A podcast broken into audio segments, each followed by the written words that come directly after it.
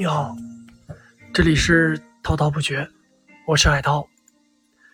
今天我们推荐的书目是《次第花开》，撰稿人阿三。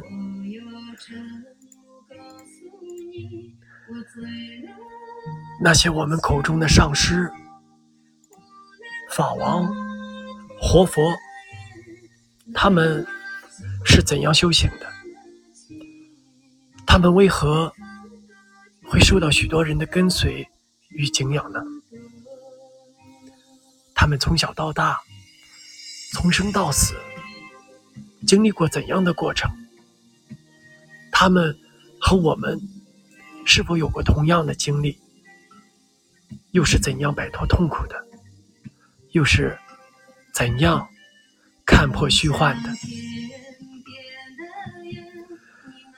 必须说，绝大多数人都会思考过其中的一个或者几个这样的问题。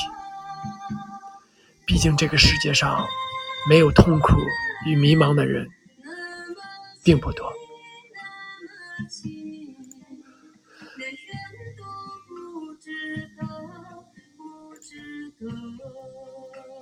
当你开始思考这些问题，说明你痛苦、迷茫。但是如果你不开始修行，那你永远摆脱不掉这些烦恼。生出出离心，破除我执，在我看来，这是一个逐步加深的思想认知的过程。哲学称，这是一个给予生命赋予一种意义的过程。那么，本书是一本值得一读并思考的过程。它并没有许多大段的法文、经文，让我们自己去领悟。所说的是一件件普通的事。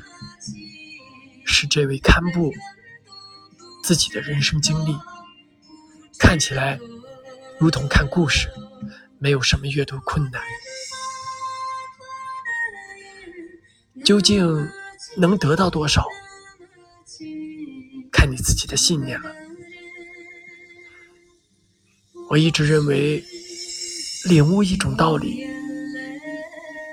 信念比智慧更不可缺少。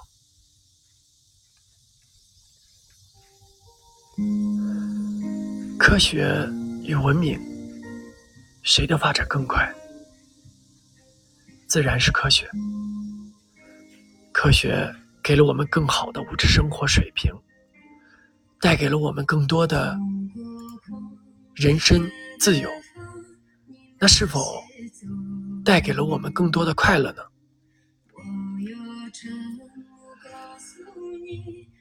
我们村每年有两次庙会。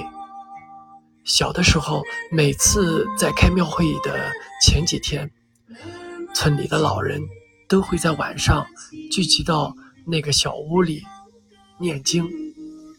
他们很多人都不认识几个字，就这么聚在一起念啊念，口口相传。每逢初一、十五，他们都会在自家。供奉菩萨，可能是每个人一个日期，那时他们便会到这个人家里去念。念经这种东西能带来什么呢？我思考了这些年，得出的结论是减少痛苦。对于这些没有读过书的人来说，这些念的东西，便是他们的信仰；说的，也是他们的人生意义。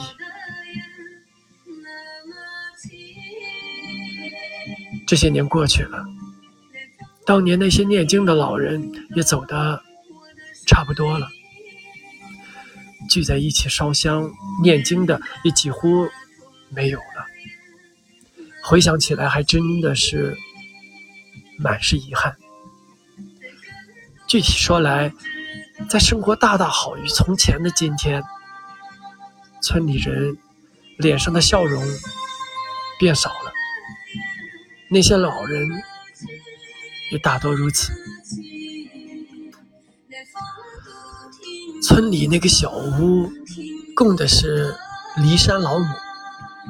小时候开庙会的时候，我们这么大年纪的孩子都进去，虔诚的磕过头，求菩萨保佑长命百岁，求菩萨保佑健康，求菩萨的事情可是太多了。究竟？有没有用？这个不知道。但是在我痛苦、伤心的时候，那些老人集体念唱的那种声音，会在我的脑中响起，是最好的安神剂。为何我能记忆深刻？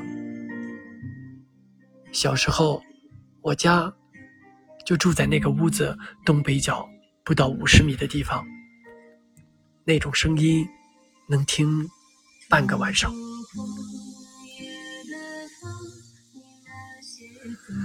回想起以前小的时候，村里的人都很善良。那时放学回家进不去门的时候，就在门口的地上写作业、看书。左邻右舍的爷爷奶奶们。谁看到了都会把孩子往自己家里叫，然后拿出一点好吃的分给我。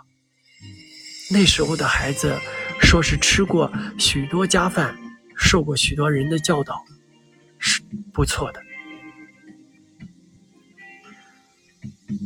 人老了，便开始回忆。我还是打住吧，斩去过去吧。一切美好，次第花开。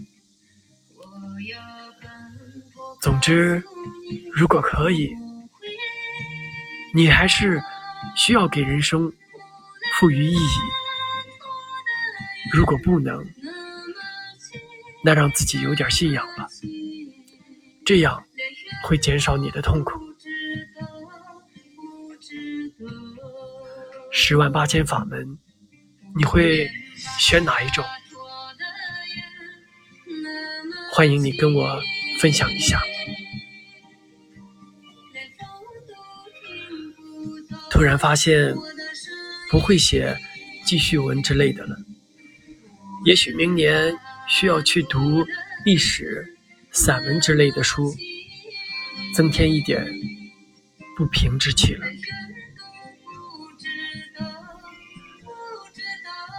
好了，今天的分享就到这里。这里是滔滔不绝，我们下期再见。